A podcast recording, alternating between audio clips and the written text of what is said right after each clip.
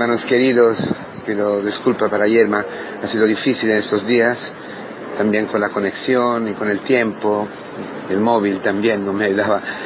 Bueno, ahora he vuelto en Tokio, en esta Cesarea de Filipo, que es el mundo pagano, el mundo eh, que no conoce a Dios, que tiene muchos dioses, pero no conoce a la misericordia de Dios. Y mirando ahora eh, los japoneses que, están aquí, pensaba, ¿quién es para ellos Jesús? Para la mayoría de ellos Jesús no es nadie, ni lo conocen, quizás habrán oído algo de él, habrán visto algo en la película, en las películas, pero que Dios ha enviado a su Hijo Jesucristo, el Mesías, para cargar con todos nuestros pecados, para desatar nuestra vida de la muerte, de la esclavitud al demonio, para cortar las cadenas que nos liga a, a la mentira y a la voluntad del demonio. Eso no lo saben. Ellos no saben quién es Cristo. Por eso, por eso yo me encuentro aquí.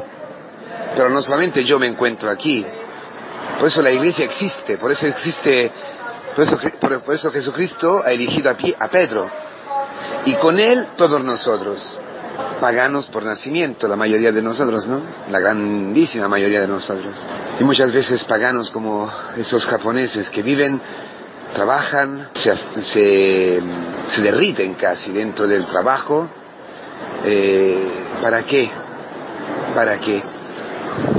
Esta pregunta de Jesucristo eh, resuena, retumba en, nuestra, en nuestros interiores, ¿verdad? En nuestra alma hoy, hoy, hermanos queridos. Y de, de, detrás de esta pregunta está la pregunta que hemos escuchado también en las catequesis. ¿Quién es Dios para mí? ¿Quién es Jesucristo para mí? ¿Os acordáis la catequesis, no? Para decir quién es Dios, los personajes de la escritura eh, no hablarían mucho, sino que enseñarían hechos, milagros. Yo creo que ese es el combate de toda la vida. Ese es el combate eh, que tenemos delante de nosotros. Porque las puertas, el poder del infierno, siempre nos rodea, siempre está a nuestro lado el poder del infierno. Y muchas veces hemos saboreado, y quizás en ese tiempo estamos saboreando algo del infierno, ¿verdad? La incapacidad de amar, que es este el infierno. El, infierno es el non amor, la ausencia eterna del amor. Y nosotros sin amor no podemos vivir. Sin amor no tiene sentido nada de lo que hacemos. El trabajo, el, uh, el estudio, el matrimonio, el, uh, los hijos, los, las amistades, las vacaciones, nada, nada, nada, nada, nada. El amor es lo que da sentido a nuestra vida, ¿verdad? El amor que nos llena y nos empuja a amar. El amor mismo de Dios que llena nuestra vida, que da cumplimiento a nuestra vida y nos empuja a amar. El amor de Dios. Si falta eso, yo creo que los japoneses y todos los hombres desean, uh, desean amar y en su forma intentan amar, en su forma humana. No, siempre me llama la atención que aquí en Japón mucha gente, muchos jóvenes es, quieren estudiar eh, para enfermería o para cuidar ancianos o niños discapacitados. Me llama la atención porque es como si hubiera allí una, un deseo profundo, escondido, ¿no? De amar, de entregarse, porque sin eso, sin la entrega de nosotros, sin la entrega total de nosotros, nuestra vida no tiene ningún sentido. ¿Qué he hecho yo para ti? Eso es la misma, la misma pregunta. La, en la, misa de la vigilia, de ayer anoche, era el diálogo de, Jesús con Pedro a la orilla del, um, uh, del mar de Galilea. ¿No? ¿Me amas tú? más de todos los demás? Las dos preguntas necesitan hechos, ¿eh? para contestar a esas dos preguntas necesitamos hechos concretos y el Espíritu Santo. Porque para ver en los hechos concretos la presencia de Dios, el amor de Dios, necesitamos una asistencia especial del Espíritu Santo, hermanos. ¿Me amas tú? ¿Quién soy yo para ti? Es decir, soy alguien para amar, para quien entregar completamente, totalmente la propia vida. Eso es, sí, sí, podemos contestar que sí. Cristo da la vida para nosotros, nosotros lo sabemos. Estos chicos, estos hombres que, me están aquí ahora al lado, no lo saben. Por eso su vida la ponen en el trabajo, en el dinero, por supuesto, también en la familia, claro, trabajan, la mayoría trabajan por, la, familia, por Japón, para, el bienestar, para, vivir mejor, para dar a, la, a, a quien quieren un mínimo de seguridad, ¿no? La posibilidad de estudiar a sus hijos. Pero para eso ellos ponen, arriesgan su vida en el trabajo, en la compañía, a lo que sea, ¿no? Y por eso la salud y todo. Nosotros, nosotros sabemos una cosa, por los hechos, los mismos hechos que ha, que ha conocido Pedro, los mismos hechos que ha conocido Pablo. El amor infinito en que Cristo, con que Cristo lo ha buscado y, se ha manifestado a ellos. Pedro y Pablo son dos perdonados, amados más allá de sus pecados, más allá de su muerte. Este es el fondo de todo. El, el, amor infinito de Dios hacia estos hermanos que se ha revelado en Cristo.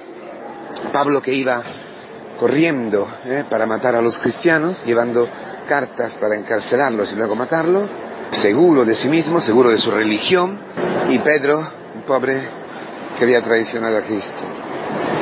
Y, eh, y los dos, columnas de la iglesia. En los dos se ha cumplido la palabra.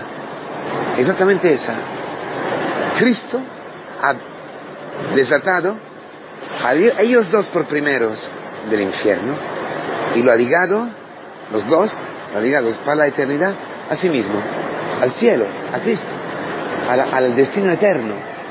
Esta Pascua, este paso de la esclavitud a la libertad, ¿eh? que queda desatado en el cielo para siempre, es el ministerio de la iglesia, es la misión de la iglesia, es el ministerio de Pedro y de Pablo. En forma diferentes, el carisma, lo institucional, lo carismático, pero los dos, amados siempre. ¿eh? Cristo ha estado, ha estado a su lado siempre, en, sus traicionamientos, en su equivocación religiosa, en este celo de, Pablo puesto, poniendo su vida en algo que no era la verdad, en algo de humano. Eso es, hermanos queridos. Como nosotros, como a, ti, a mí, a nuestros hermanos, a tus hijos. Cristo está al lado misteriosamente, conduciendo nuestra vida para este encuentro fundamental, donde nuestros pecados encuentran su misericordia, donde tú y yo encontramos su amor infinito, su misterio pascual, sus brazos extendidos en la cruz. Padre, perdóname porque no saben lo que hay. ¿Quién eres tú, Señor? ¿Quién eres tú dentro del barco del otro día, en medio de, este, de esta tempesta que era un terremoto, el mismo terremoto del momento en que Cristo muere en la cruz. ¿Quién eres tú? Que tienes poder sobre la naturaleza, herida por el pecado. ¿Quién eres tú? Amor. Amor que perdona, amor que me ve ignorante. Mientras que yo y los demás juzgamos a nosotros mismos ¿eh? por los hechos, por nuestros pecados, Cristo ve en nosotros una ignorancia profunda de qué, no saben qué hacen, qué, no saben quién es Cristo. Por eso el mundo peca, porque no sabe quién es Cristo. ¿Quién es Cristo? ¿Cómo puede pecar uno que conoce a Cristo? Es imposible. Por eso, por eso el Señor nos está revelando a nosotros en el camino, nuestra vida, para que los japoneses, para que todos todo el mundo, a través de nosotros, pueda conocer quién es Cristo, pueda contestar esta pregunta.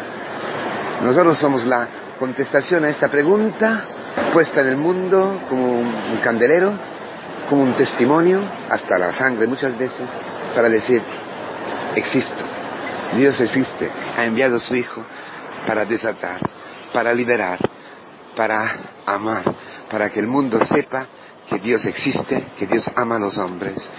Jesucristo, en medio de los paganos, es la pura misericordia que los paganos no conocen.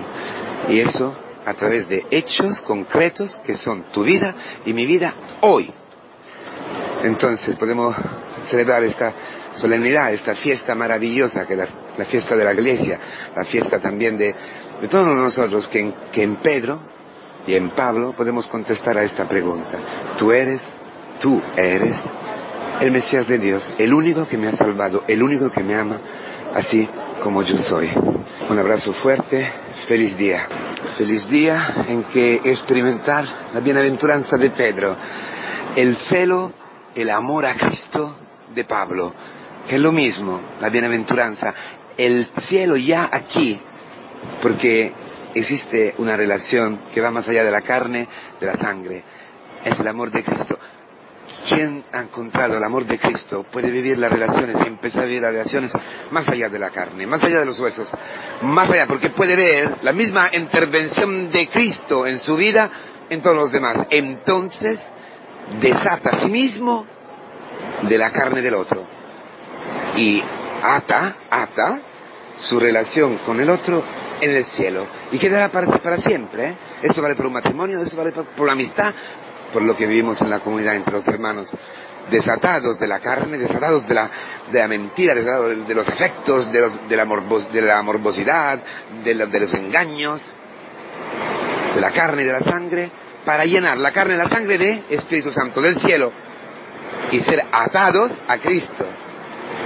Con Él en el cielo para siempre con nuestros hermanos. Esta es la bienaventuranza. Eso es el signo, el amor, la unidad que el mundo espera. Todo el mundo espera. ¿Dónde vayamos?